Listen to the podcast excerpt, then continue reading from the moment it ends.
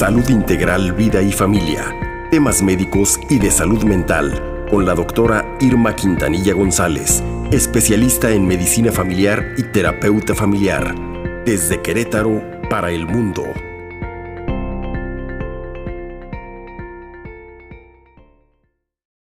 A la distancia con nuestra querida amiga y doctora Irma Quintanilla.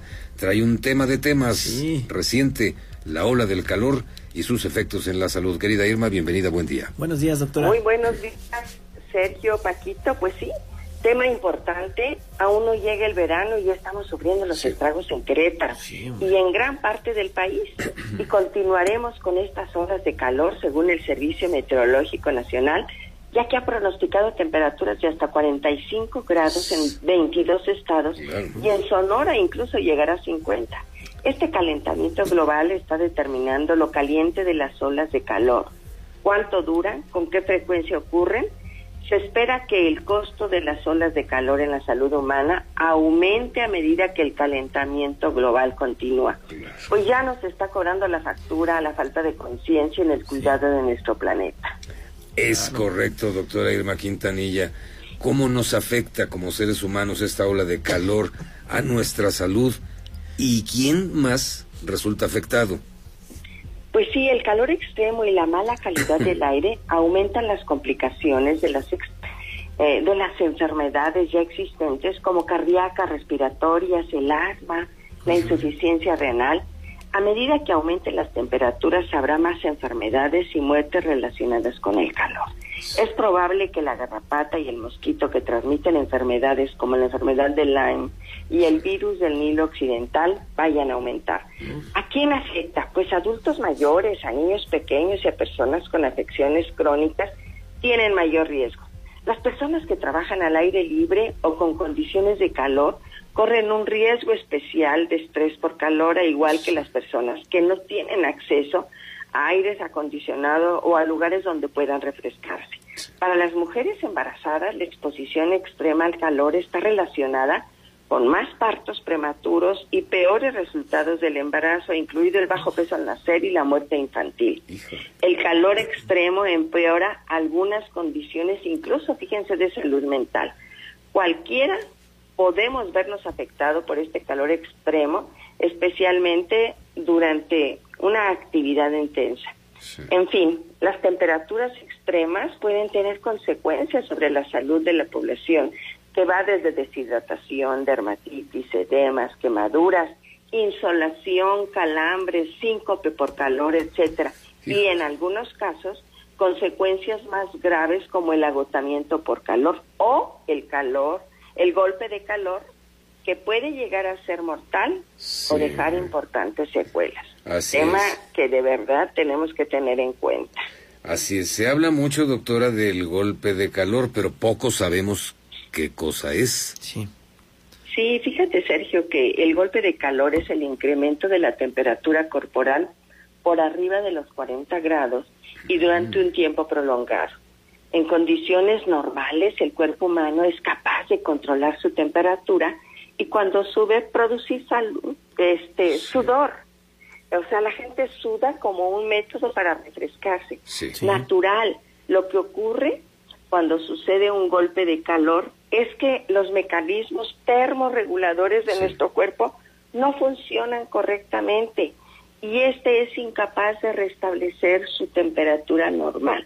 Las personas más vulnerables son las que ya te dije, adultos mayores, bebés y las personas que en enfermedades cardiovasculares y respiratorias. ¿Qué síntomas tiene esto? Temperatura corporal, te decía, de 39 o más grados centígrados, dolor de cabeza, piel seca y caliente, ausencia de sudor, sed intensa, respiración rápida y sensación de falta de aire, de ahogamiento, taquicardia, pulso rápido, puede haber mareo y confusión e incluso convulsiones y pérdida de conocimiento, náusea y vómito. todo un tema que hay que tener presente. ¿Cómo ven ustedes? Híjole, yo pensé que era una cosa más leve, doctora, pero por lo que nos cuentas es bastante severo y dramático el asunto del golpe. grave, grave. Golpe de calor. Exactamente, doctora. Oiga, y hablando de todo este golpe de calor, ¿se puede o cómo prevenimos que no nos vaya a pasar alguna cosa de esta? Sí, supuesto. Yo creo que todos hemos estado ahorita quejándonos día y noche de ese calor y sí, se puede prevenir. Hay que estar muy vigilantes, sobre todo de las personas más vulnerables que ya mencionamos y algunas recomendaciones para evitar tener este golpe de calor son una hidratación constante. Toma por lo menos dos litros de agua a tragos diariamente y, y, si es necesario y sientes tu, tu boca seca, si te sientes que, que no estás bien, sigue tomando agua consuman frutas ya que también son fuente de hidratación. Para los bebés que están lactantes se recomienda a la madre que con mayor frecuencia los esté lactando. Por favor, nunca dejar a nadie dentro de los automóviles, en especial a los bebés, a niños, a minusválidos y adultos mayores, porque luego esta esta pues costumbre es eh, se tiene y es pésimo, ¿no? En este tiempo. Evitar bebidas con altos contenidos de azúcar o cafeína.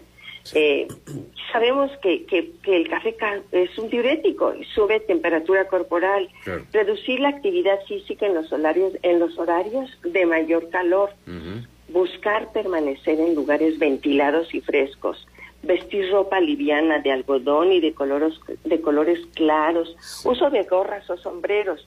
Estar a la sombra evitar exponerse al sol entre las 10 de la mañana a las 4 de la, de la tarde. Tener habitaciones ventiladas, de preferencia pues natural, o ventilador. Y pues ya por último, pues el uso de la, del aire acondicionado que, que en la mayoría de, casas en Querétaro, pues no tenemos esta, estos aditamentos porque no sentíamos estos calores.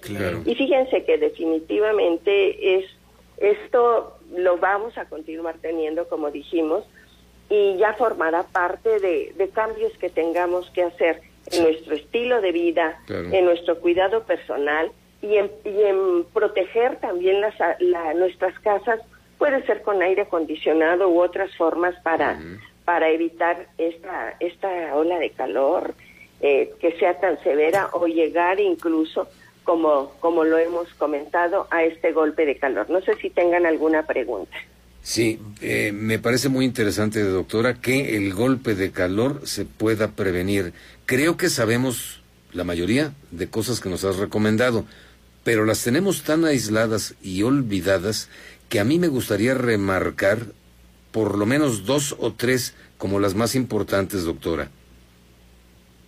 Pues yo creo que la hidratación, constante, eh, Que, que hay que estar pendiente de los de los síntomas eh, para para no caer en esta en esta pues situación grave de golpe de calor. Y, y por supuesto el cuidado de las personas más vulnerables. Nosotros como adultos tenemos sed y tomamos agua, pero a los niños en ocasiones estamos acostumbrados a darles poquito y, no, hay que estar muy, muy al pendiente de ello. La hidratación entonces y no beberte los dos litros de agua de un golpe ahorita y otros dos litros al rato. Y no, señor, es a tragos dos litros, ¿verdad? Bueno. Sí, durante todo el día y seguramente que será más. Y si tenemos sed hay que hacerlo. Bueno. Doctora, muchísimas, gracias. Doctora pues hay que estar pendientes, amigos, que tengan excelente fin de semana y como siempre los invito a visitar mi página www.saludintegralvidayfamilia.com.